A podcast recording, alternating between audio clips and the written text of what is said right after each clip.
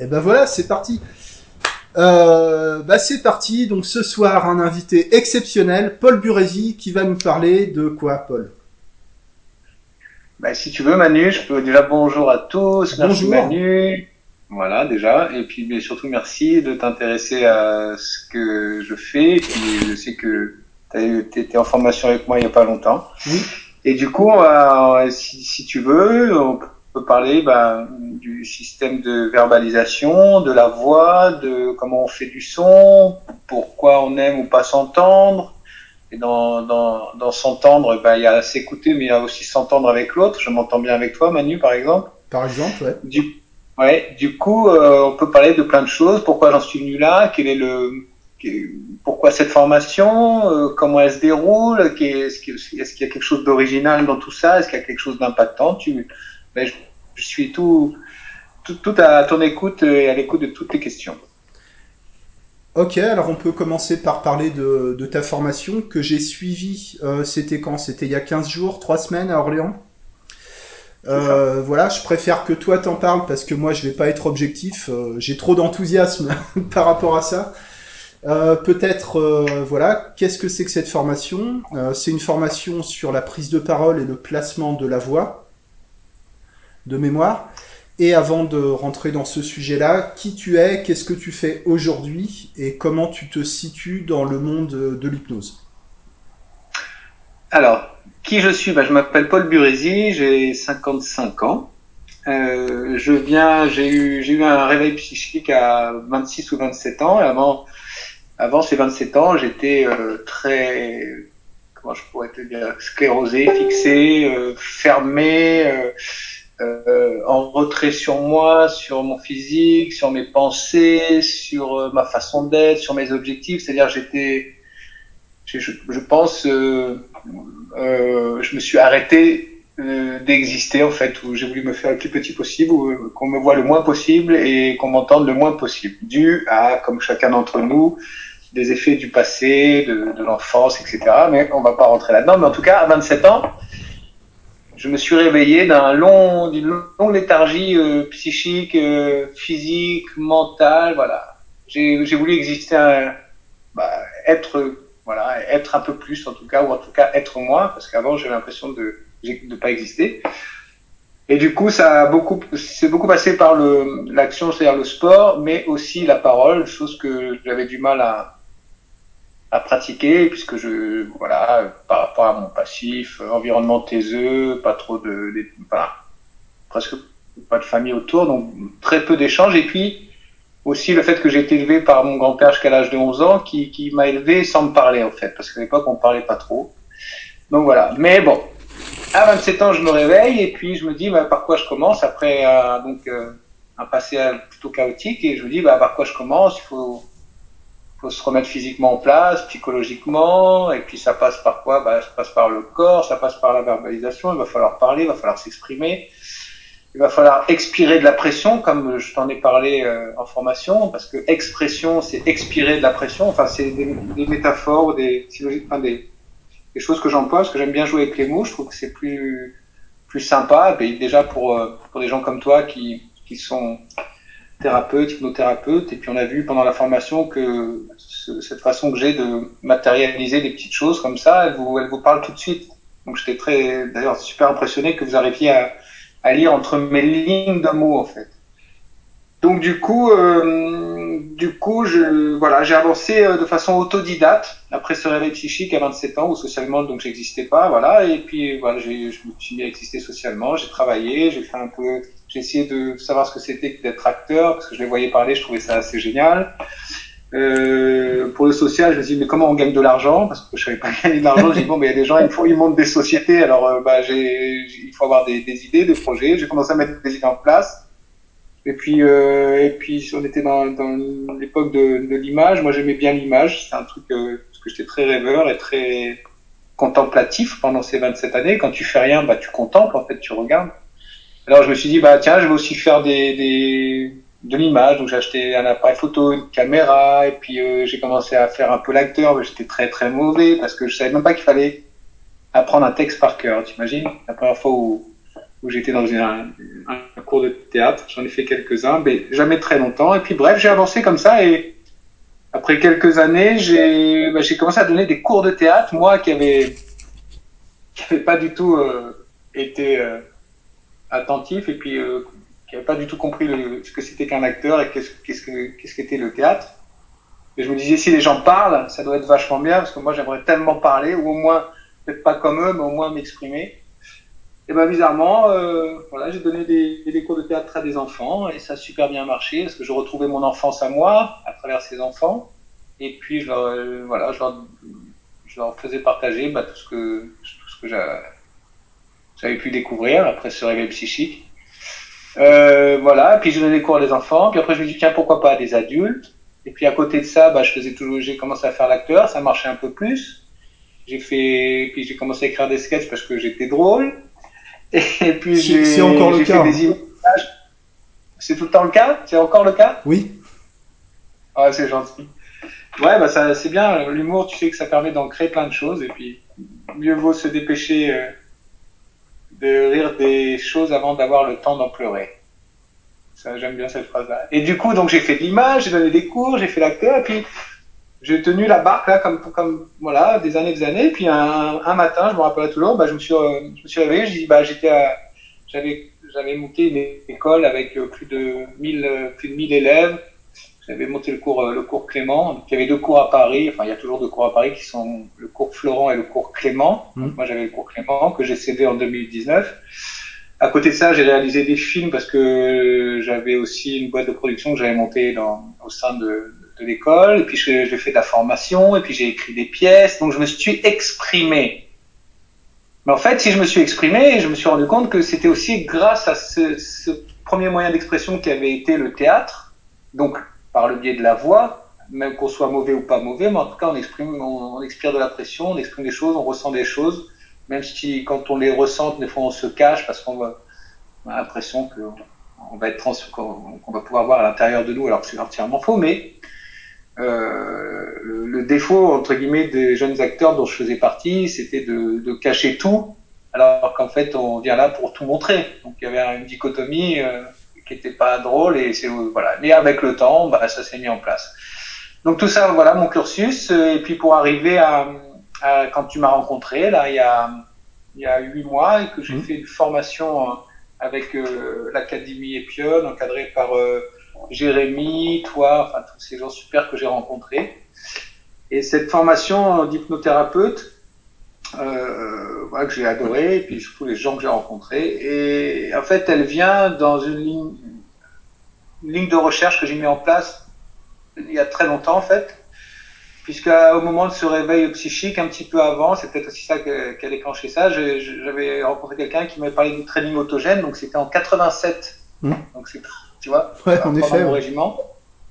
Training autogène, euh, pensée positive, c'était à l'époque, euh, c'était vraiment ça se passait sous le manteau, c'était un oui. peu comme de la drogue, c'était vraiment euh, voilà, c'était euh, personne n'y croyait, mais moi on m'avait passé un bouquin, un truc pour copier, et le mec m'avait dit grâce à ça, ne t'inquiète pas, il m'avait dit ça, ne t'inquiète pas, même si c'est pas ce que tu vas faire, ça va aller pour toi. Bon, je touche du bois jusqu'à aujourd'hui, ça a été pour moi malgré tout ce qui a pu se passer, et donc dans cette lignée du training autogène. Après, j'ai fait 10 ans de psychanalyse. Voilà, j'ai fait, je me suis allongé pendant 10 ans. Et puis la psychanalyse, la tambouille de la psychanalyse, euh, bah, ouais, c'était pas mal jusqu'à un certain point. Puis après, j'ai fait de la, j'ai été formé à la méditation transcendantale, transcendantale pardon. Mais j'avais toujours ce, je pense sans le savoir, ce, ce truc euh, avec l'hypnose en fait, avec mmh. euh, l'induction, avec euh, la suggestion. Et après, euh, après ce, la méditation transcendantale, bah, j'ai fait, euh, j'ai dit, mais c'est, ouais, je dois absolument faire ça parce que je voyais que ça marchait bien dans mes formations. Je savais pas ce que je faisais, mais ça marchait bien. Je me suis dit, il doit y avoir un truc. Et j'ai fait la formation avec vous. Et puis, je, je me suis aperçu que j'utilisais sans le savoir plein de, de techniques, de protocoles, de façons de faire, de façons de, de dire, de façons de, d'exprimer euh, euh, des choses pour l'autre, pour l'accompagner. Donc moi, je l'accompagnais dans la prise de parole et la voix, pour en revenir à, à, ce dont on parle. Et du coup, je suis devenu praticien et donc je me sers aussi. Maintenant, je peux valider le fait que je me sers aussi de, de l'hypnose dans, dans les formations. Et, euh, et j'aime beaucoup faire des formations de prise de parole. Alors, il y a, à l'époque, quand j'avais mes sociétés, je m'adressais beaucoup d'entreprises, donc c'était prise de parole et gestion du stress. Mais bon, le stress, on en a besoin, gérer son stress, c'est encore une autre histoire. Mais là, je me suis aperçu avec vous, on était dans de la prise de parole et de, de et de le fait de redécouvrir sa voix et puis sa voix, de trouver peut-être pourquoi pas une autre voix à l'intérieur de nous, d'ouvrir des voix, Mhm.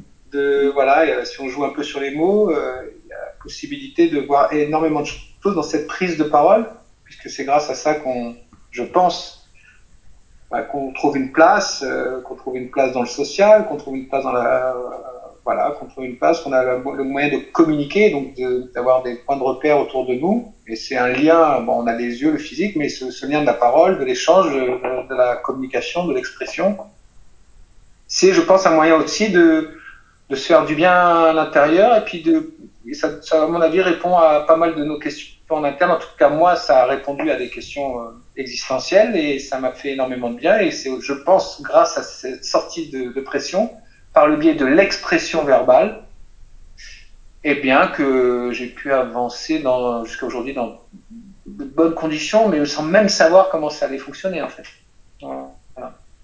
Ça te va Manu, ce que je te raconte? Très bien, très bien. Et j'ai remarqué pendant la formation qu'il y a eu beaucoup de... Il y a eu des larmes. Oui. Euh, bon, ce qui est pas... euh, ce qui est pas inhabituel euh, dans les formations, euh, tout ce qui est lié à l'hypnose en général, c'est assez, c'est assez profond au niveau émotionnel. Moi, j'ai eu l'impression que le blocage de la voix, c'est vraiment une manifestation de, de beaucoup de blocages en termes d'affirmation de soi.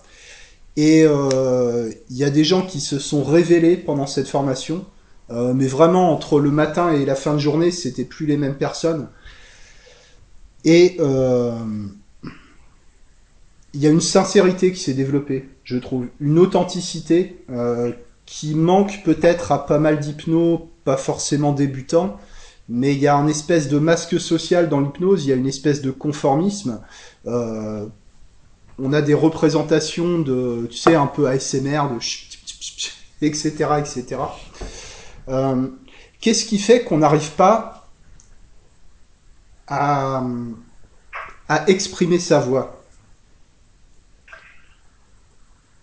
Alors, euh, bah, c'est qu'il y, y, a eu des restrictions quelque part. -hmm. Donc, euh, il faut trouver l'origine de, de, ces restrictions.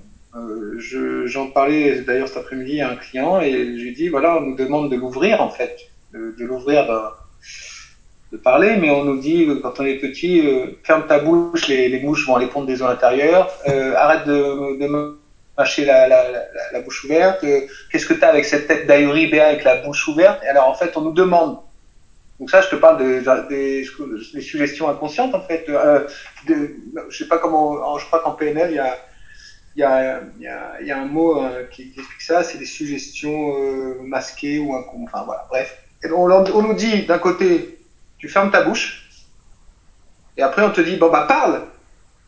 Ouais. donc ça, donc ça c'est au niveau au physique, mais ensuite il y a, je parle, je prends une tarte dans la gueule parce que ce que j'ai dit ça va pas. Je parle, je suis un enfant, on m'écoute pas, je demande un truc, on me le donne pas, je veux quelque chose, on me valide pas, euh, je, je, veux parler, on ne m'entend pas, euh, on ne me voit pas.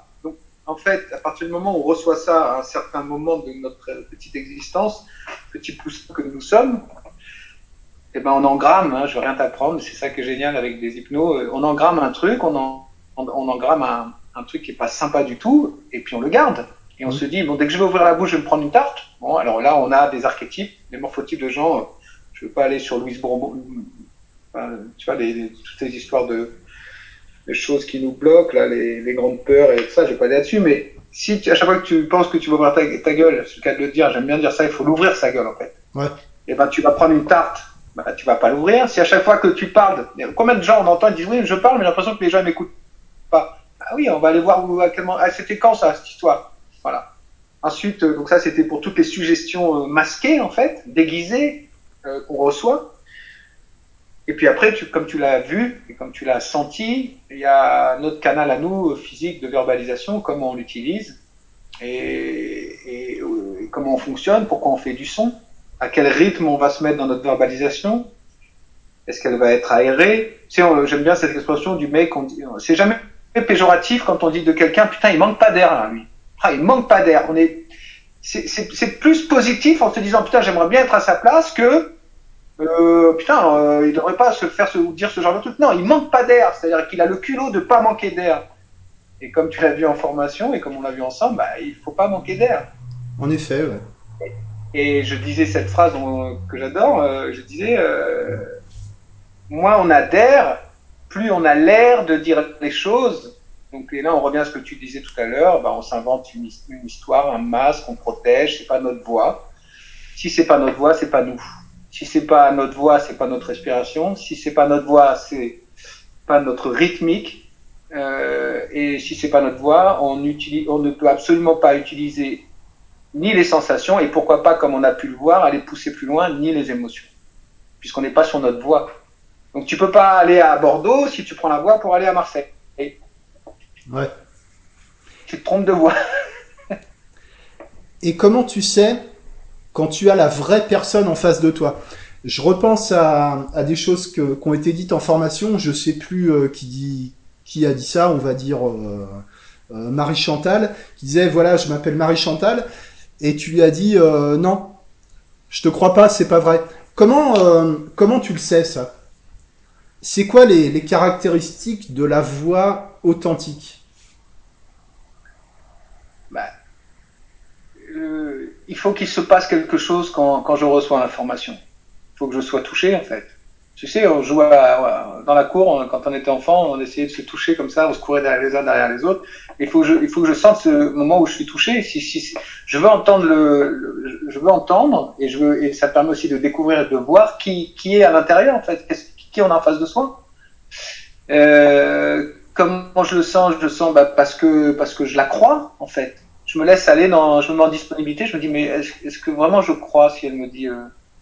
Et puis je sens je, je pense que j'ai euh, développé un, comme je suis très intéressé par l'autre, une intuition qui me dit euh, là c'est pas elle qui me parle en fait. Là, elle je, je, ça, ça m'intéresse pas. Voilà, ça m'intéresse pas. Comme je disais, si tu veux qu'on ne se passe pas de toi, il faut qu'il se passe des choses à l'intérieur de toi, dans, dans, dans, la, dans la relation, dans la, la relation locuteur-interlocuteur. Donc je veux qu'il se passe quelque chose. Si tu me dis, euh, si Marie Chantal dit euh, bonjour, je m'appelle Marie Chantal, avec ça, c'est ce qu'on entend dans les bureaux, dans les messageries de téléphone, dans les plateformes machin. Ce sont des gens qui ils, ils parlent pas pour eux, ils parlent pour autre chose, ils parlent pour euh, c'est pas pour eux, ça c'est voilà. Donc, ouais, c'est un peu comme euh, comme l'opérateur, enfin le le mec du centre d'appel avec l'accent marocain qui dit euh, bonjour c'est bonjour c'est Philippe. Bah, c'est un peu c'est un peu ça quoi.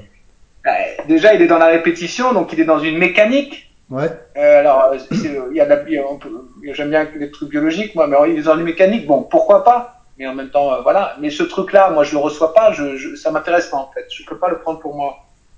Et à la rigueur, si tu le titilles un peu, si tu vas un peu toucher le curseur ou si tu appuies au bon endroit, que ce soit avec l'humour ou avec une temporisation ou avec une phrase, tu vas pouvoir le faire redescendre de cette mécanique et le découvrir avec sa vraie voix. Et du coup, et souvent, quand on les découvre avec la vraie voix, les gens, bah, ils ont le sourire dans la voix. Et, et du coup, bah, ils sont contents et du coup, ils te presque, ils te remercient avec leur voix, en fait. Ouais. Voilà. C'est un ressenti. J'ai besoin de, j'ai besoin, en tout cas, je, je peux pas entrer en communication et, et ça me joue des tours dans, dans, ma vie de tous les jours. Encore euh, aujourd'hui, j'avais rendez-vous pour euh, le, les affaires, enfin, voilà, des, banques, des trucs comme ça. J'ai vite fait de, de les gens sentent qu'il y a quelque chose qui va pas, moi je, je les sens pas du tout, donc et puis ça me crée une tension, je monte dans la tension parce que j'ai pas l'authenticité. Voilà, on va dire je une recherche d'authenticité. J'ai besoin de savoir qui est en face de moi et comment je, je reçois, si ça lui fait plaisir, si ça lui fait du bien, si elle a envie de me parler. C'est grâce à toutes ces choses-là en fait que je vais savoir si le contact est bon aussi. Tout ça, ça va, très très vite, bien sûr. Ça te paraît important pour, euh, un client, une cliente, dans le cadre d'une session d'hypnose, de, savoir qu'on qu a un vrai être humain en face de, soi? Ou est-ce que euh, c'est logique d'essayer d'être neutre, de, se cacher un peu? Enfin, c'est pas vraiment une, question si tu veux, mais j'aimerais bien ton, euh, regard là-dessus. L'authenticité dans l'accompagnement, c'est à quelle place pour toi? Bah, si moi je sens quand on me ment, enfin quand on me ment, c'est un grand mot, on me ment pas. Mhm. Mais si, si je sens que quand euh, je reçois quelque chose, euh, c'est c'est c'est c'est quelque part euh, où il y a de la fabrication, où il y a de la protection. C'est la protection aussi qui, qui ou de la résistance qui, qui change la voix des gens. Ils se protègent. Ils ont l'impression que si on entend une émotion, une sensation là-dedans, voilà. Donc moi je pense que dans la en- entre hypnothérapeute et client, euh, l'authenticité, la vérité, le, rythme aussi que, tu vas poser sur euh, sur ton débit d'air, machin, euh, qui va déclencher de l'écoute, tout ce, côté authentique, je pense que c'est aussi rassurant. Et puis ça permet, comme on a vu pendant la formation, de développer, de développer pardon, son, l'intensité dans son expression, donc de la présence, du charisme.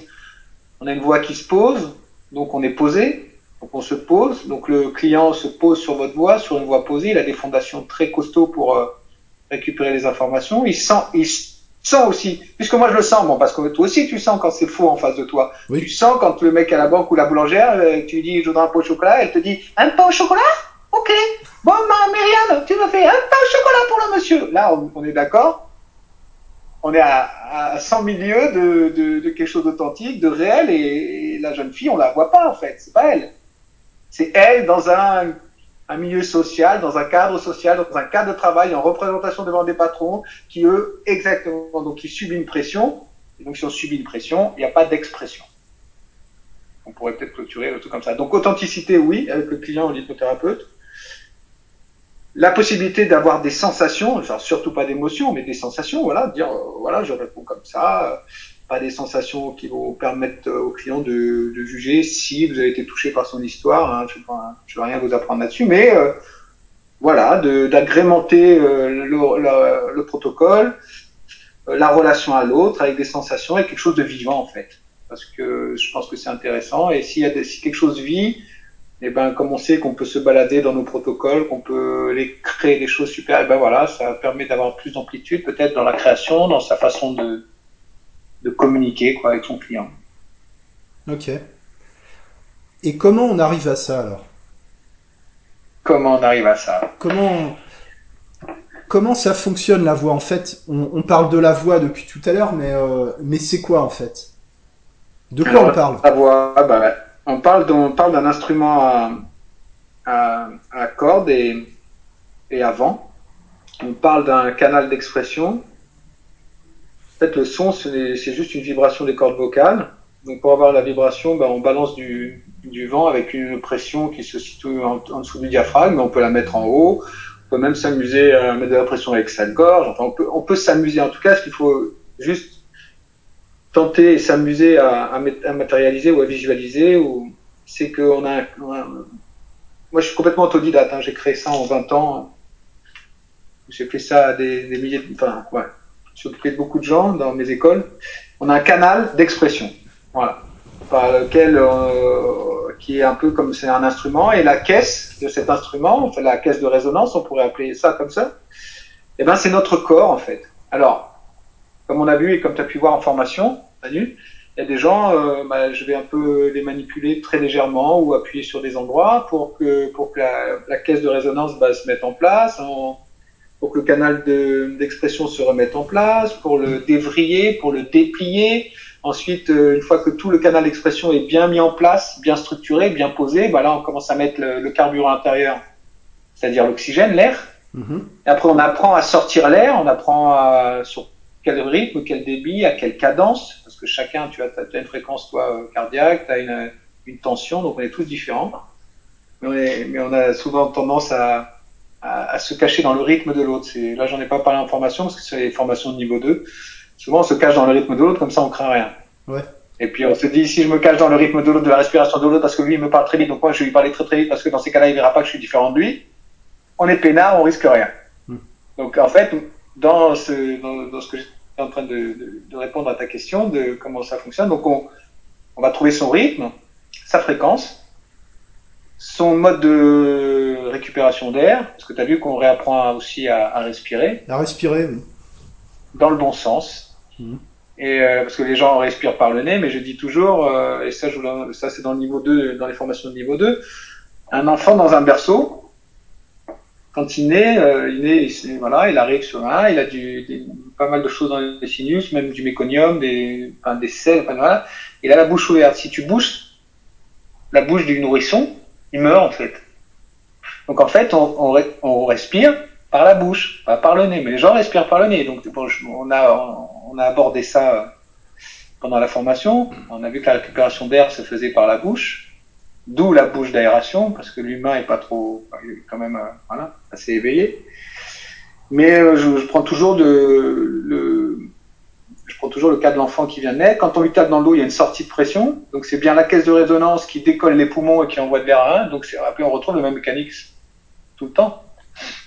Mais il faut se rappeler que si tu si tu laisses les si tu bouches la, la, la enfin tu mets ta main dans la bouche de l'enfant, ces narines ne lui permettront pas de, de respirer normalement en fait. Donc, par définition, on peut aller récupérer de l'air par la bouche, par cette bouche d'aération. Et effectivement, ça fait une grande différence au niveau du, du bien-être physique, déjà. Euh, moi, je me suis rendu compte que j'étais en apnée euh, presque tout le temps, en fait.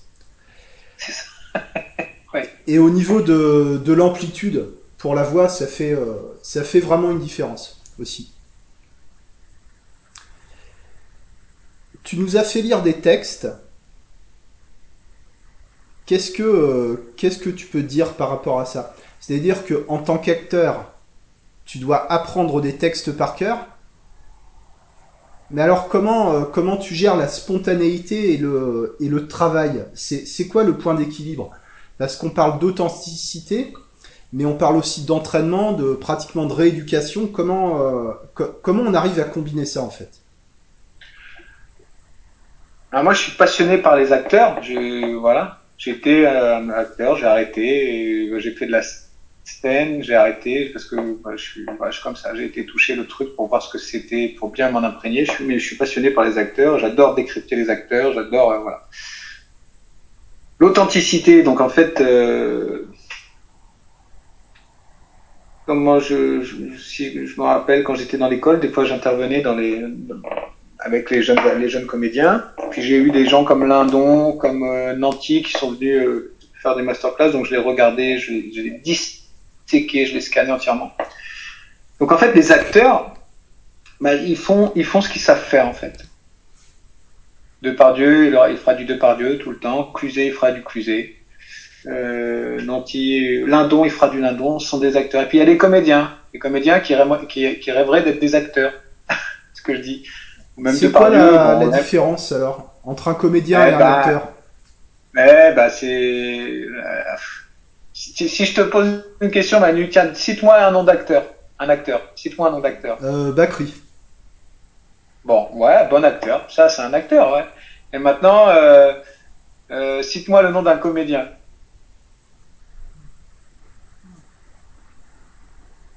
J'en connais pas.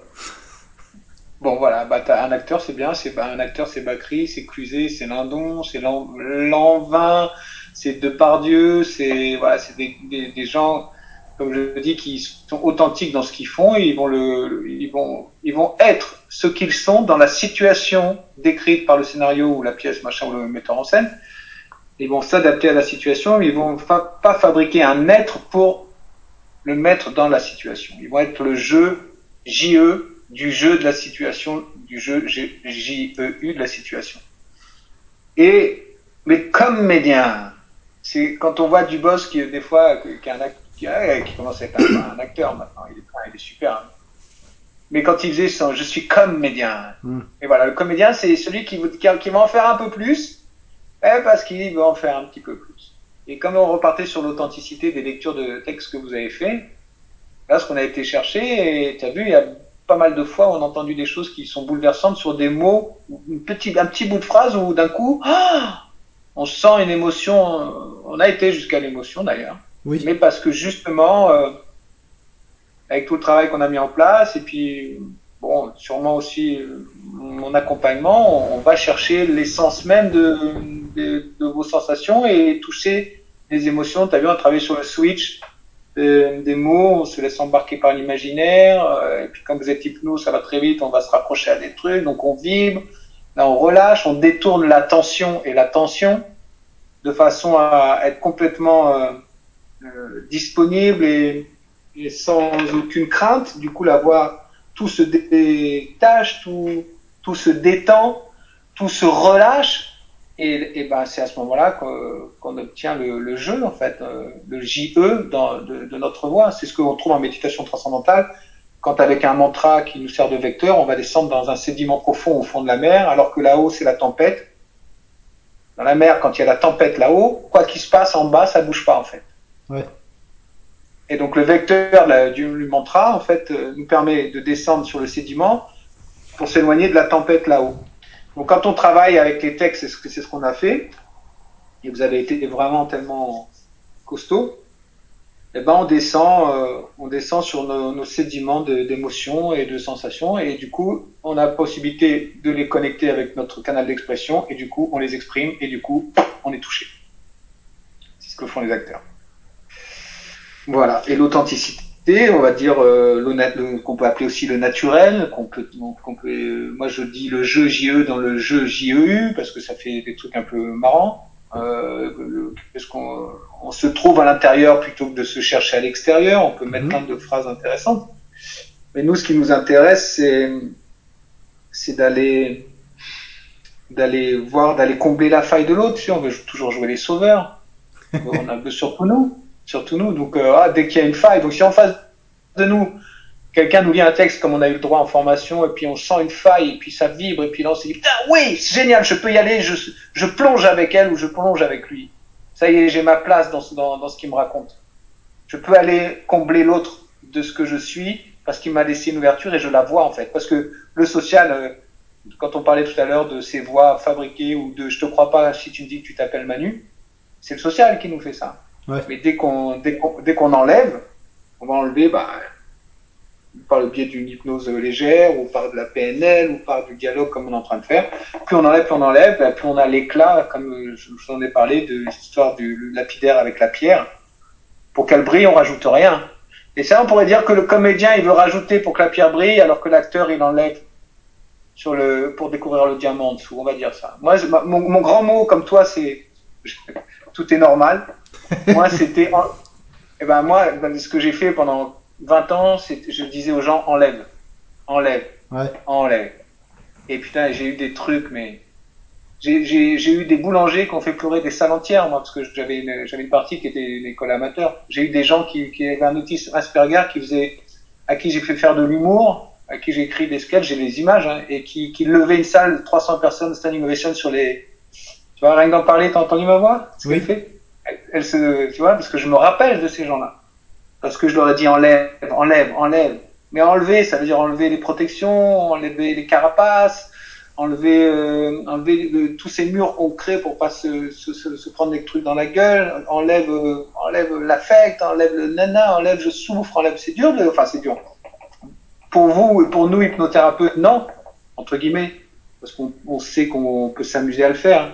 Mais pour ceux qui savent pas, c'est dur. Ils se disent mais qu'est-ce qui va se passer si j'enlève des trucs? Puisqu'on est dans une société où tout le monde veut se rajouter des trucs, veut avoir des trucs. Et là, je leur dis enlève, enlève.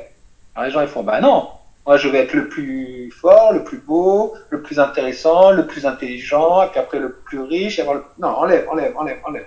Bon, c'est une technique, c'est la mienne que j'ai fait un peu, tu vois, de façon mais c'est ce qu'on a vu avec ces lectures de texte où les gens, bah, ils ont enlevé, ils ont enlevé leur peur, ils ont enlevé leur carapace, ils ont enlevé leur protection, ils ont enlevé leur jugement sur l'autre, ils ont enlevé l'opposition, ils ont enlevé les notions de conflit, tout ce qu'ils peuvent imaginer de ce qui est en face d'eux, en fait, du monde qui nous entoure. Et quand t'enlèves ça, bah, tu obtiens euh, ce que je disais à, à Hélène, le, Gurdjieff en parle bien, euh, enfin Ouspensky sur Gurdjieff en parle bien, on parle de, du muscle de l'existence, de notre euh, notre essence. Et dans essence, il y a l'essence. Ouais. Et ces sens, ces sens, on ne peut les utiliser que si on a tout enlevé. Parce que faut pas être sensationnel pour faire ça.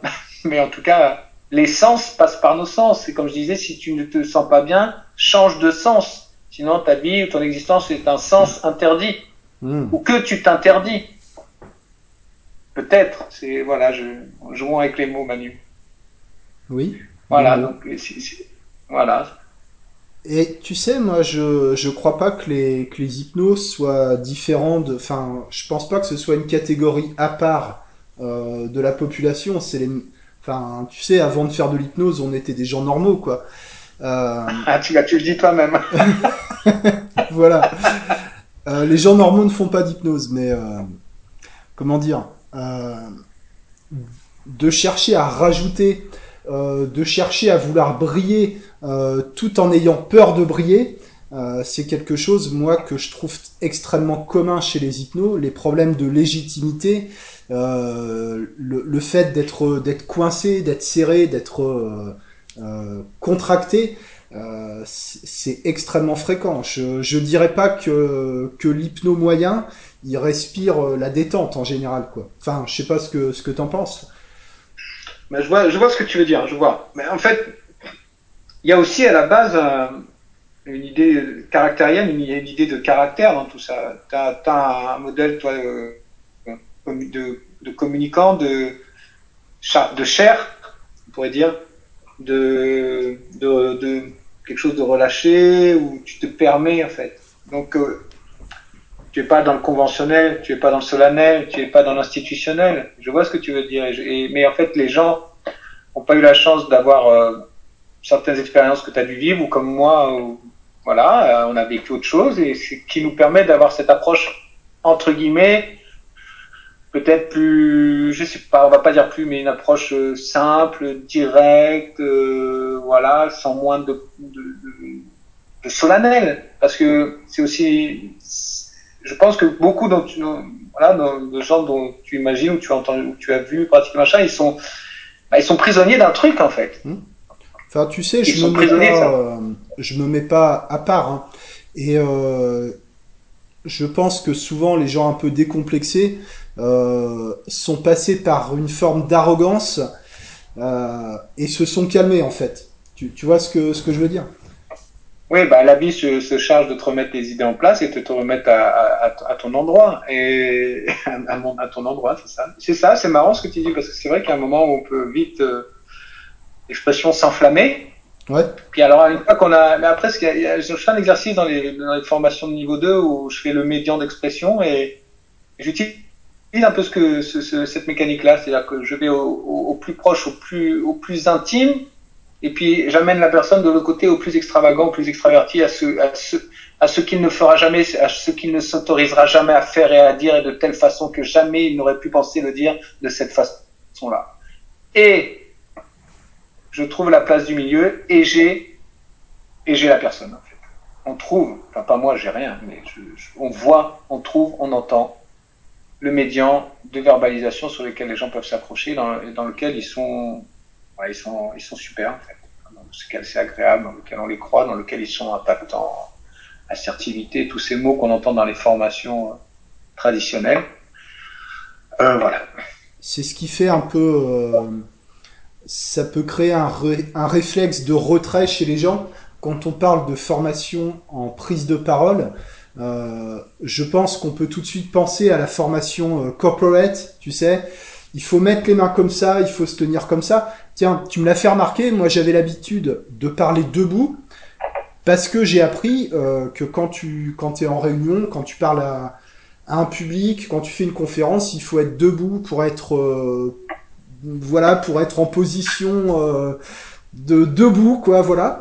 Et euh, alors que j'épuisais mon énergie à arpenter la scène, euh, voilà.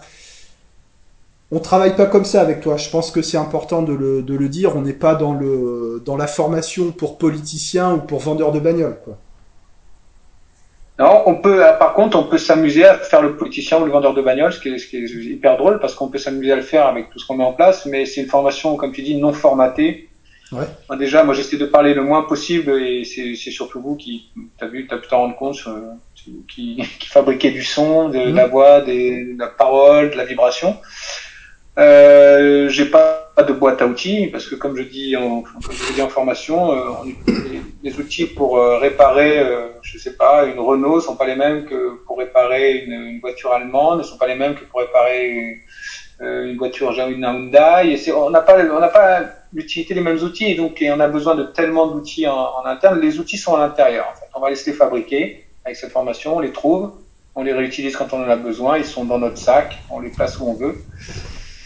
Et formation non formatée, voilà, parce que où on n'a pas besoin d'écrire, on n'a pas besoin de prendre de notes, tu vois. C'était assez sympa, mmh. puisque en fait tout est tout s'engramme, tout se tout s'ancre. Allez, on va faire ouais. un peu d'hypnose. Tout s'ancre à l'intérieur, on trouve les moyens de le faire, on trouve le, on a on a les résultats immédiats aussi. C'est une formation où on a le l'avant comme tu as dit l'après. Moi j'adore et souvent oui des gens qui arrivent le matin, l'après-midi, ils repartent, c'est plus les mêmes, mais le lendemain, je t'en parle même pas. Donc, euh, et ça, pour ça, on n'a pas besoin d'écrire. Je peux pas, si je leur disais, je veux que ce matin tu sois comme ça et que ce soir tu sois autrement, même en l'écrivant, je sais pas ce que je pourrais leur dire. Alors que là, ils le créent eux-mêmes. Euh, écrit. et l'écrit, ouais. L'écrit. Pas besoin, l'écrit, c'est vous qui les faites avec la voix, vous criez. Donc, il n'y a pas besoin d'écrire, en fait et du coup le, et puis c'est ce qui est assez génial dans ces trucs non formatés c'est que comme c'est pas formaté on a un empan de travail euh, énorme c'est-à-dire on peut se balader à droite à gauche en haut en bas on peut aller où on veut on n'est pas restreint mmh. donc du coup on est obligé de trouver vous êtes obligé de trouver parce que c'est c'est c'est c'est free quoi c'est large c'est wide en même temps wide. le freestyle tu peux faire du freestyle quand tu as un esprit structuré, quoi. Tu dis que t'as pas d'outils, mais on a bien remarqué que tu avais euh, quand même un, un bon niveau euh, pour tout ce qui est lié à, enfin, je sais pas, relaxation dynamique, sophrologie, travaux respiratoires, coaching, PNL, euh, on n'a rien à t'apprendre, quoi. Freestyle, euh, c'est oui, freestyle pro quand même, quoi. Ah oui, bah, tu sais, c'est comme, euh, bah là c'est pareil, il faut que vous puissiez croire que ce que je raconte, je le sors au moment où je le sors dans une espèce de simplicité, dans une espèce d'improvisation totale, de, comment on appelle ça, euh, comment on appelle de, Ouais, comme un hypno, quoi. Ouais, euh, tu vois, spontanéité, oui. Alors, spontanéité, je pose tout ça travailler alors. C'est ça. Et mais j'ai un, un énorme canevas derrière et comme quand je jouais, que je faisais du stand-up il, y a, il y a une dizaine d'années, il y a 15 ans, fait 10 ans seul en scène, j'ai des tiroirs dans ma tête, en fait. Ouais. J'ai plein de, tu vois, c'est comme si, tu vois, tu tirais dans un, un, meuble de métier, tu dans une grande fabrique, avec, et puis en face de toi, tu as un mur entier énorme avec plein de tiroirs. Comme ça. Et donc dans ma tête, j'ai créé, euh, en 20 ans, euh, je sais pas, je sais plus combien de tiroirs dans lesquels je retrouve des morphotypes, des archétypes euh, psychologiques, des résistances, des origines de résistance, des sons que j'ai déjà découverts, sur lesquels euh, j'ai dit tiens ce truc-là je l'ai déjà entendu, il me fait vibrer à ça, il me fait tiens j'ai fait un lapsus, t'as vu? J'ai dit il me fait vibrer au lieu de me, dire, au lieu de dire il me fait penser. Et du coup j'ai dit tiens je connais ce truc-là, attends c'est casier A, étage 4. Et là je sais pas ce qui se passe je prends mon échelle dans ma tête, je vais chercher le casier, je dis bon, okay, c'est ça. Et dans ce, dans ce casier, bah, il y a des phrases, il y a des mots, il y a un endroit du corps, il y a un deuxième endroit du corps, il y a un endroit où, on peut appuyer, il y a un endroit où on peut tout stopper, et puis ça marche. Donc voilà. Ça a l'air, ça l'est, mais ça ne l'est pas. Je me rappelle d'un moment où, enfin, généralement, ça tombait juste. Là où c'était, euh, moi j'avais été bluffé tu avais dit à une, euh, à une camarade du groupe euh, qui, a, qui, avait vraiment du mal à prendre de la puissance avec sa voix, euh, tu as dit, les, les, gens ils parlaient fort dans ta famille quand tu étais petite, et, et là il ah y a une ombre qui est passée sur son visage, c'était... Euh, tu sais, il s'est passé un truc quoi dans sa tête. Ah oui, elle a été... Alors je ne sais pas si c'est mais... quelque chose qui revient souvent, bah certainement. Non, oui, ça revient des fois. Mais là, j'étais dans mon tiroir et puis je me suis rappelé que je me suis dit c'est pas possible qu'une jeune femme avec euh, autant de présence au niveau du corps, de, de tonicité, de une peau épaisse comme ça, d'origine espagnole. Ouais. Je crois ou colombienne. Colombienne. Donc ça veut dire euh, juste fermer les yeux, ah bah imaginer est... les rues en Colombie le soir à 21h. Elle est flamboyante. Bon, hein. Voilà. Mais ferme tes yeux, écoute le son dans les rues à 21h en Colombie c'est des, des, gens qui crient, des gens qui voilà. Et je me dis c'est absolument pas normal que la voix ne sorte pas, qu'on l'entende presque pas, qu'on tende l'oreille jusqu'à se dire mais est-ce qu'elle peut parler? Et je me suis dit mais est-ce qu'enfant euh, elle n'était pas au niveau de, de son écoute? Est-ce qu'elle n'a pas reçu trop de bah, eu des gens qui ont crié autour d'elle? Pourquoi pas des engueulades ou on va pas parler de maltraitance, surtout pas, mais l'intensité du son qu'elle a reçu, est-ce que, pour elle c'était agressif? Est-ce que ça a pu l'agresser au niveau auditif? Et qu'elle elle, a créé une réaction interne qui s'est dit bon bah donc il faut absolument pas parler fort parce que si tu parles fort en fait tu fais mal aux gens. Oh, moi je ne veux pas faire mal aux gens parce que je suis une petite jeune fille très gentille. Donc je ne ferai jamais mal aux gens. Donc je parlerai tout, tout doucement comme ça. Voilà la réaction et c'est vrai, quand euh, je lui ai dit ça, euh, on a vu un témoignage qui était hyper touchant, euh, où elle a, elle a pris conscience, ça a pris un peu de temps, parce qu'il faut mmh. assumer cette vérité, assumer la possibilité que ça, ça soit la cause d'eux, assumer le fait que ça soit réel. Enfin, il, faut enlever pas mal de, de, couches les unes derrière les autres. Donc ça prend 24, 48 heures, 72 heures, et là elle s'est dit, mais oui, mais bien sûr, c'est peut-être ça, et du coup ça marche. Et c'est vrai, tu as relevé ça, et c'était. Et puis j'ai beaucoup... il y a une autre jeune fille aussi, qui était très très dans l'excuse, machin, machin, et puis euh, elle était beaucoup dans l'excuse, et souvent, j'ai remarqué quand elle me parlait hors du local de formation, elle, dit, elle disait, elle dit des trucs, euh, bon bah là je vais dire une connerie, mais je te la dis quand même. Donc elle se censurait en fait, ouais. par peur de je ne sais quoi. Bon, et on a vu qu'avec deux trois phrases aussi, ça, elle a fait, elle a explosé la baraque puisqu'elle a fait rigoler tout le monde sur chaque phrase qu'elle disait. Ah, c'était, c'était magnifique. On va, on va, on va l'appeler euh, Alexandra. Alexandra. C'était le texte. Euh, oui, bah ça va. Je suis avocate. Je suis pas psychiatre. Euh, c'était ça, ça. Et là, c'était quand même incroyable qu'elle obtienne un rire. Et c'était pas donc un rire de. C'était pas une personne comme toi, Manu. T'étais son pote. ah, elle me fait rigoler, Alexandra aujourd'hui. Non, c'était un rire qui venait de 11 personnes au même, au même moment et au même endroit. Donc c'était pas du tout un rire de complaisance. Non, pas du tout. C'était un rire qui était déclenché par le fait qu'elle avait trouvé sa façon de dire, de lire et de s'exprimer. Parce qu'en fait, elle est drôle. Sa voix à elle, quoi. C'est ça. Pas la voix de quelqu'un d'autre. C'est ça. Je reviens sur, euh, sur, notre amie, euh, sur notre amie colombienne, tu sais. Euh, qu'est-ce que je voulais dire? Attends, je reviens, je reviens un peu en arrière. Euh, dans une de mes formations, avec une autre, euh, avec une autre hypno, elles nous ont fait une démonstration d'hypnose en espagnol. Tu vois Moi, je parle pas espagnol. Euh, je, dirais des fois, je sais même pas si je parle français. On a compris, on a compris ce qui se passait. Ça m'amène à, à, te poser cette question quelle est la part du comment dire du contenu et de, et de, le, et de la voix. Tu vois, tu vois ce que je veux dire? Pas le non-verbal, mais le, le paraverbal. Quelle est l'importance de, des mots, des idées par rapport à l'enveloppe, c'est-à-dire euh, l'intonation, le souffle, la puissance, la posture, etc. En PNL, on dit 95, euh, 97,3% de, de non-verbal. Ça, j'en sais rien, mais euh, c'est vraiment si important que ça, le non-verbal Alors, premier mot qui me vient à l'esprit quand tu, à la fin de ta phrase, c'est l'intention.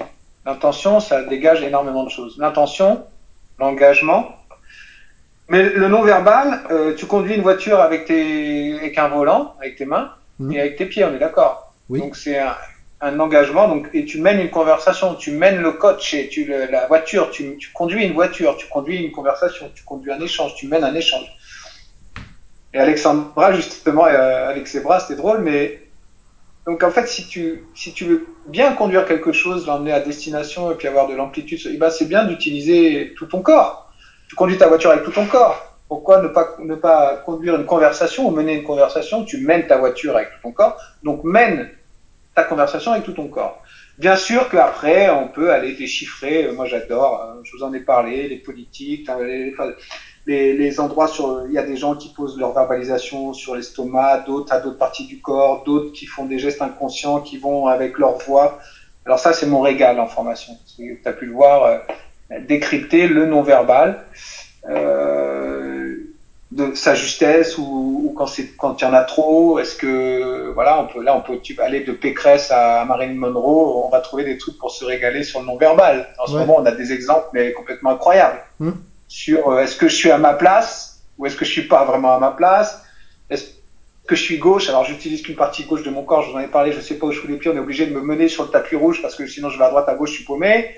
Est-ce que je suis tellement rigide et j'aurais tellement voulu être un acteur que je sors avec une, une metteur en scène de théâtre et une prof de théâtre, finalement je n'ai pas le talent pour être acteur, je deviens président On peut faire, on peut aller chercher des trucs et là on a dans tout le non verbal.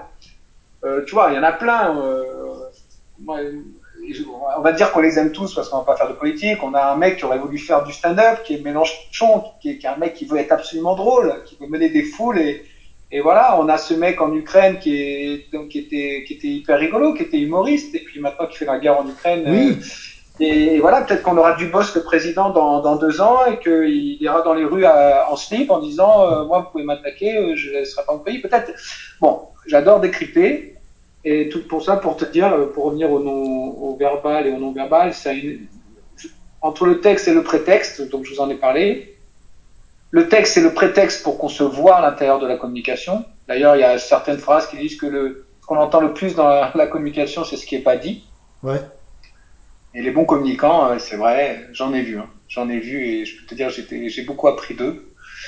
Euh, le non-verbal, oui, euh, hyper intéressant. S'il est justifié, si s'il apporte quelque chose, on a pu voir que le corps pouvait porter, apporter de, de l'intention, pouvait justifier la situation, pouvait donner énormément d'énergie, pouvait donner de l'impact, pouvait donner de l'engagement. Grâce au corps, on peut accentuer, euh, on peut monter les curseurs de tonalité, on peut monter les curseurs de puissance sur la verbalisation, de façon à ce que ça soit bien émis et bien réceptionné, que toutes vos informations soient bien émises et bien réceptionnées.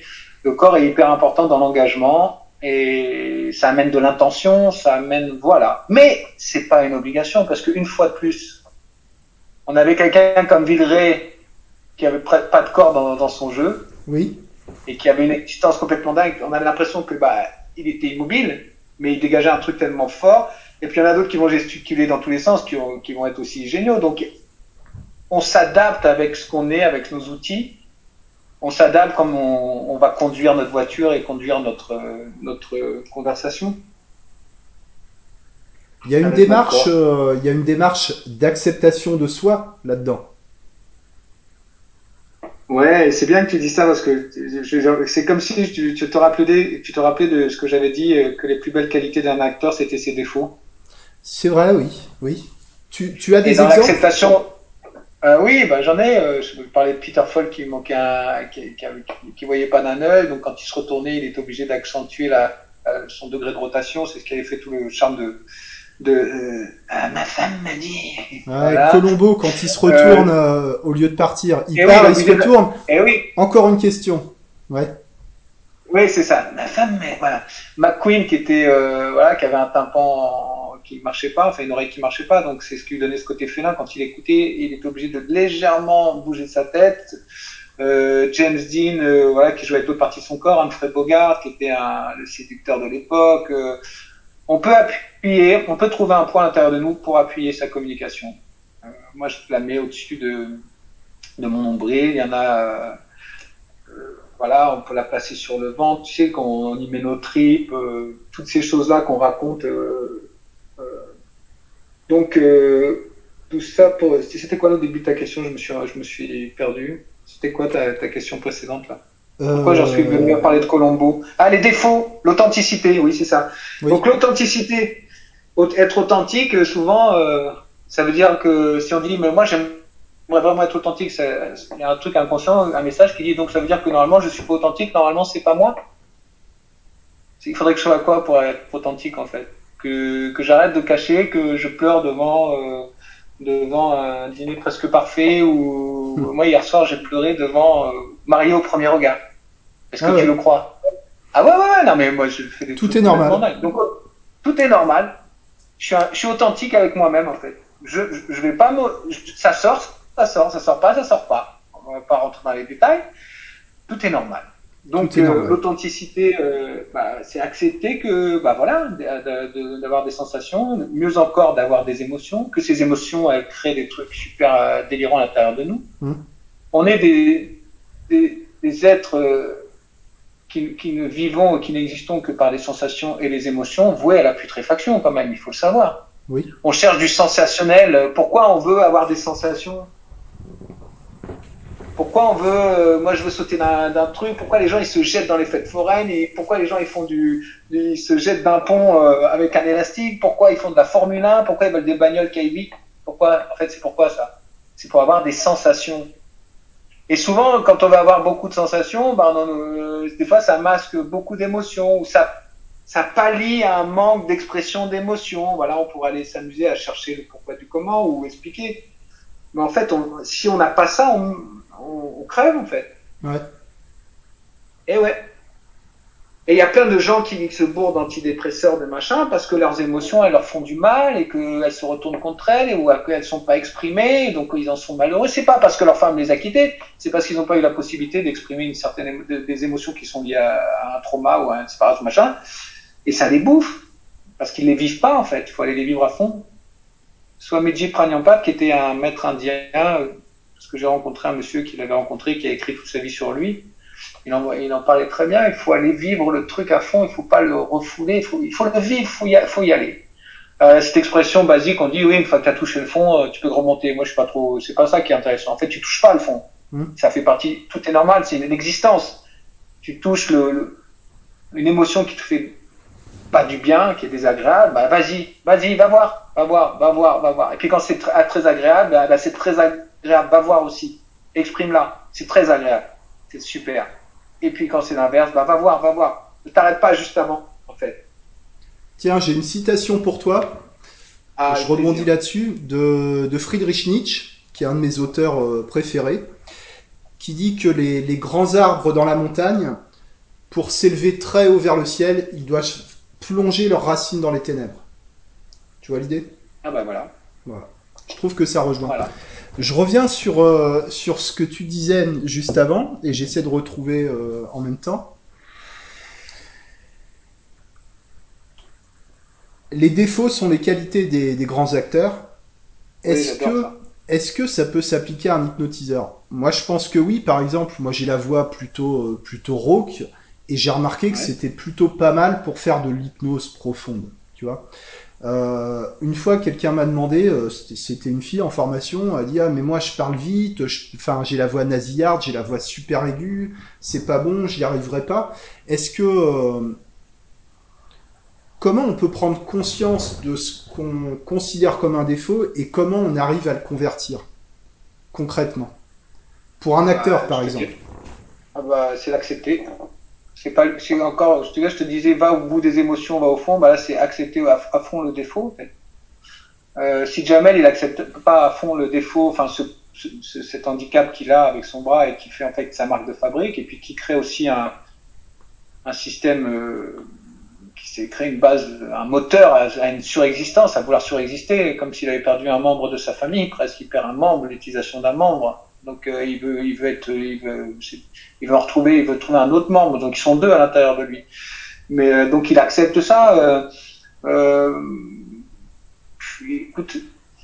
le défaut du boss, qu'il en a fait une super qualité. Je reviens par exemple, je prends des acteurs qu'on connaît tous, mais Ce serait quoi les défauts de les défauts de Dubosc Ce- Ah bah, le premier défaut du boss, c'était de d'avoir une espèce de d'arrogance, de frime, mais euh, poussé à l'extrême. Il a été comme ça à un moment.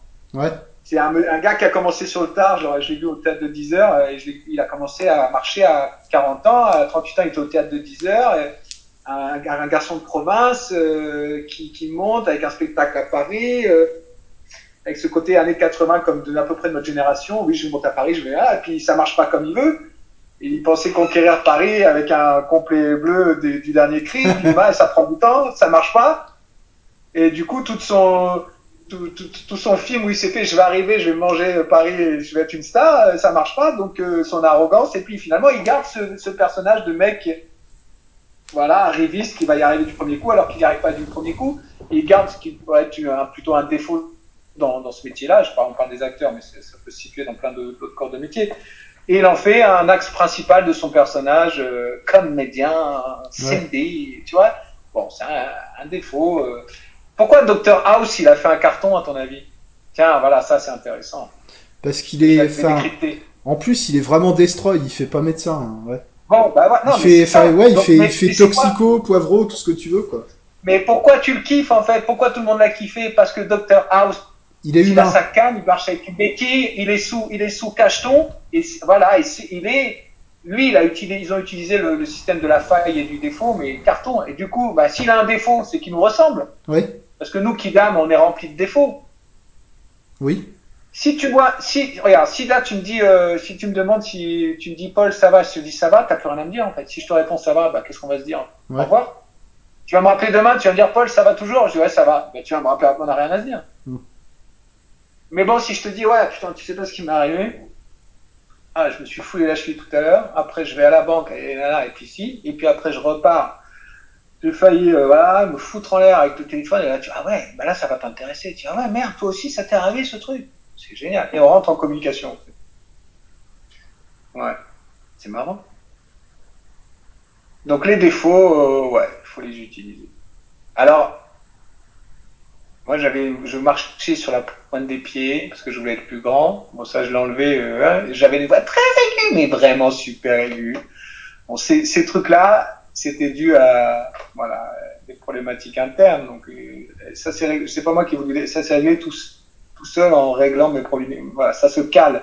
Ça, on va dire que ça se stabilise. Mais bon, ça m'a servi cette petite voix aiguë à faire rigoler des gens des fois parce que je l'utilisais, je savais le faire. C'est le marcher sur les pointes des pieds, ça m'a souvent servi pour faire le con sur scène, machin, ou pour justement voir qu'après les gens qui étaient sur la pointe des pieds, euh, jusqu'à où ils voudraient s'élever et à quel moment ils se sentaient pas à la hauteur parce qu'il fallait, fallait, rajouter des talons euh, imaginaires, etc.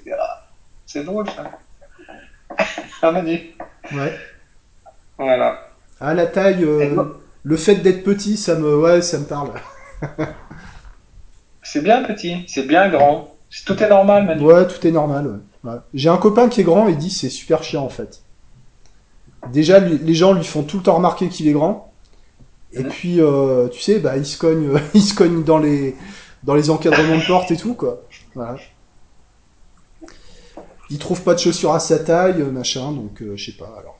Et des femmes à sa taille, il en trouve? Non, mais bon, toutes les femmes aiment les mecs grands, donc euh, bon, y a pas, ça pour ça, il a pas de problème, je crois. Pas. Alors, qui ça, toutes T'en connais? Si on va faire une séance. bah toutes, c'est absolument toutes en fait. Bah toutes les femmes de Tinder, elles veulent toutes euh, des grands mecs bruns avec des yeux bleus, machin. Ah oui, d'accord. elles, elles, les veulent que sur Tinder en photo. Euh, au bout non, non, mais c'est les mêmes. Euh, c'est les mêmes qu'à l'extérieur. Bon, j'assume d'être un misogyne notoire, mais euh, mais c'est pas le sujet. Est-ce que c'est différent pour toi comme public de travailler avec des acteurs ou de travailler avec des hypnotiseurs?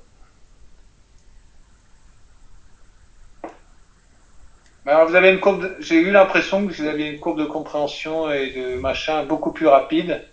Bon, il y avait les, acteurs avec qui je travaillais, c'était des jeunes acteurs, donc il y avait aussi une histoire de maturité. Mais vous, comme la première chose que je vous ai dit, rappelle-toi, c'est vous arriviez à tout de suite euh, savoir. On était connectés sur. Euh, vous arriviez à savoir, à lire entre les lignes de ce que je racontais. Donc ça vous a permis de. Euh, et puis cette volonté aussi de recherche, d'apprendre, de d'élargir sa zone de confort, ça vous a permis d'aller plus vite qu'un jeune acteur qui va, déjà, il va être plus jeune, il va être un peu plus réticent, parce que quand on est jeune, euh, bah, tu sais, euh, ouais, mais moi, c'est comme ça, mais c'est pas comme ça, mmh. tu vois? Donc, euh, voilà. Eh, entre la crise d'ado et j'ai 25 ans pour les nanas, j'ai ma première bagnole, ma première machine à laver et, et mon, mon, mon, premier clic-clac, bah, va te placer à l'intérieur et donner des informations là-dedans.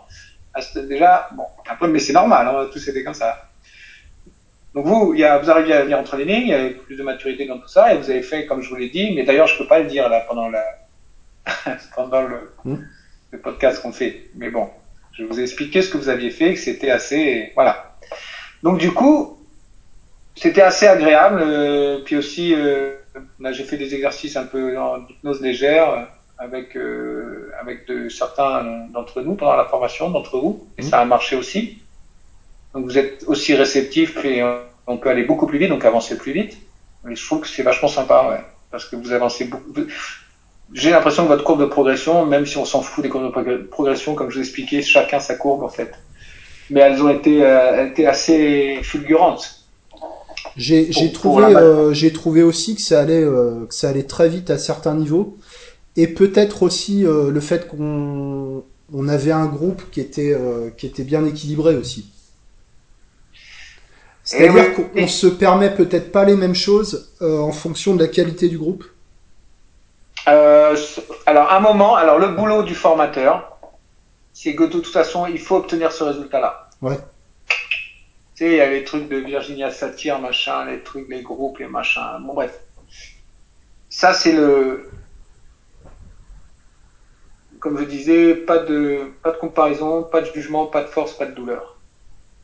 Alors, tu as vu, j'ai pas dit le mot bienveillance, parce que bienveillance, ça veut tout dire et rien dire pour moi. Mmh. En tout cas, pas de jugement, pas de comparaison, pas de douleur. Et je sais plus, j'en ai encore bien.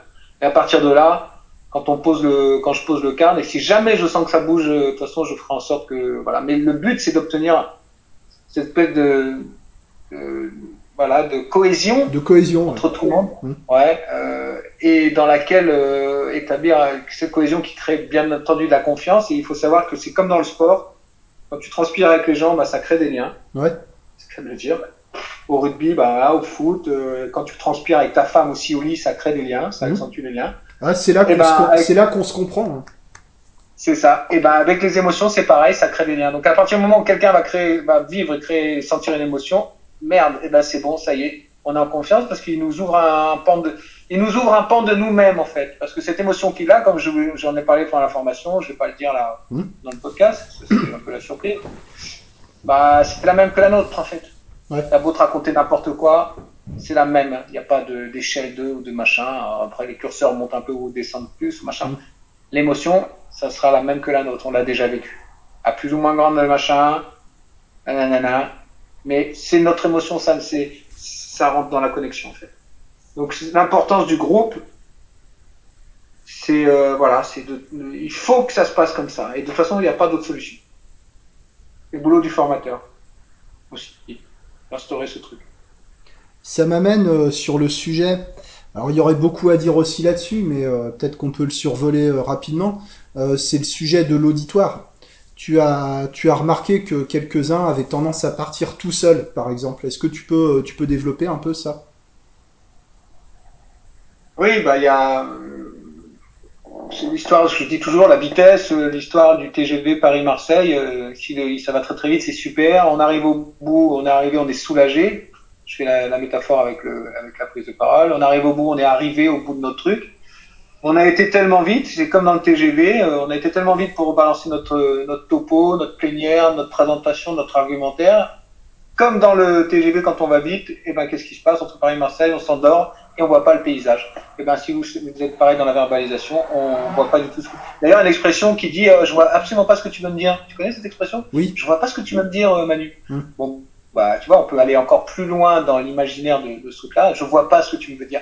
Bah oui, je, de toute façon, j'ai pas eu le temps de voir. T'as été tellement vite. Donc là, c'est pareil. Euh, je, dé, je déroule mon, argumentaire. Et donc, en fait, je pense qu'on m'avait dit qu'il fallait beaucoup d'énergie, aller vite, euh, machin, pour avoir euh, de l'intensité sur scène. Ou bien, je veux aller vite parce que je veux pas embêter les gens, parce que j'ai l'impression que ma petite personne ne les intéresse absolument pas, ce qui est absolument faux. Ça, c'est notre délire à la con. Donc, je vais vite, je me sépare du truc, j'emmerde personne. Ça y est, c'est bon, vous c'est terminé. Je vais vite aussi parce que j'ai peur. Première réaction à la peur, c'est ou bien la colère ou bien la vitesse, on s'enfuit en courant. Eh ben, continuons à courir. Et puis, on, va courir sur le texte, sur la plénière, sur l'argumentaire. Donc, on va, le, public va entendre quelque chose, mais ne va pas écouter. Et entre écoute, être écouté et être entendu, c'est vraiment deux choses euh, complètement différentes. Mmh. Euh, voilà, il y a ceux qui pensent aussi qu'on va les suivre parce que euh, ils se disent que euh, la façon qu'ils ont de le faire, de toute façon, ils l'ont appris comme ça, que c'est eux qui ont le truc, et ils partent tout seuls, comme Laurence d'Arabie, là, avec son cheval, et il part, et puis derrière, au moment où il se retourne pour voir si les guerriers ont suivi, et, et ben, il est tout seul, euh, et les autres sont restés sur la dune. Bon, son image a été, et on voit des fois ça, d'ailleurs. Ouais. On voit des fois ça. Ça déboule, ça déroule, ça, et puis, et puis au fond, euh, ben, on laisse la foule derrière. Je, je fais des vers aussi. Oui pour ça que la lecture de texte à voix haute, moi j'avais trouvé que c'était un super exercice. Enfin, j'en fais aussi euh, parce que je fais des livres audio. Euh, mais le fait de prendre les mots dans le texte et après de, de, de placer la voix devant en regardant, euh, en regardant l'auditoire, euh, c'est plus, euh, c'est plus la même chose que de lire à voix haute le nez sur le, le nez sur la feuille en fait. Ouais. Et en formation niveau 2, j'explique que plus tu lis près, plus tu lis vite, plus tu lis loin, plus tu lis lentement. Si tu mets ton texte très loin, en fait, si tu le lis comme ça, devant toi, tu poses la feuille comme ça, tu, tu feras un essai, tu vas lire très vite. si tu le mets là, et eh ben voilà. Donc euh, ça permet aussi de prendre conscience euh, de l'intensité des mots, de, de, la signification des mots, de ce que tu peux mettre sur les mots, du poids des mots, de prendre son temps, ça permet de ce que je dis souvent, ce que je disais aux acteurs, euh, des fois qu'ils se séparaient de leur texte comme ça, je leur dis mais il faut que tu saches un truc, jeune garçon ou jeune fille, tu viens ici tous les matins prendre des cours de théâtre, tu prends le métro, tu as loué un petit appartement dans Paris, une chambre de bonne où tu es en colocation, tu travailles au McDo pour te payer tes ateliers, tu, tu viens et t'as froid l'hiver, t'as la grippe, t'as la gueule de bois de la veille, t'as pas une thune pour finir, tu payes tes cours 200 balles par mois ou 300 balles par mois. Et je veux que quand tu parles, que tes mots aient le poids de l'or, que ça ait autant de valeur que de l'or.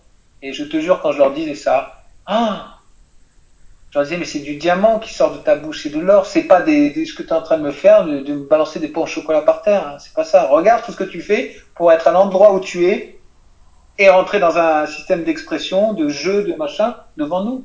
Tout ce que tu dis, c'est, mais je le dis aussi à, tous les kidams de l'existence, tous, les gens que j'ai rencontrés après, tout ce que vous dites qui sort de vous, ça vaut de l'or. Je prenais tout, j'ai pris l'exemple de Alexandre Jolien qui, pour dire une phrase, dépense une énergie, se tord dans tous les sens. C'est une douleur de l'écouter parler, mais il parle, il est philosophe, il écrit, mais c'est une douleur. Quand on, je, ressens la douleur qu'il a, parce que ça provoque en moi, je me dis quand on a la capacité d'avoir un canal d'expression, une verbalisation à peu près là, il faut l'utiliser à bon escient, au mieux, avec un plaisir absolu. Chaque mot, regarde l'intensité des mots, le pouvoir des mots, l'impact des mots dans votre métier, dans notre métier d'hypnothérapeute ça vaut de l'or. Et je, je, fais une dédicace à Alexandre Jolien parce que je, je, je, souffre de le voir devoir mettre en place autant d'énergie. De, je pense qu'en interne, il doit avoir des magouilles, des protocoles internes pour arriver à ce que les mots sortent de, de lui, en fait. Mmh. je, je, je, parce que je suis assez fan de. J'ai lu ses premiers livres, il n'était pas du tout connu il y a très longtemps, il y a 20 ans, je crois. Et je suis fan de lui. Je l'ai toujours utilisé dans mes formations en disant, s'il vous plaît, quand vous rentrez de formation, je veux que vous allez sur euh, Internet, vous tapez Alexandre Jolien, et je veux que vous l'écoutiez parler.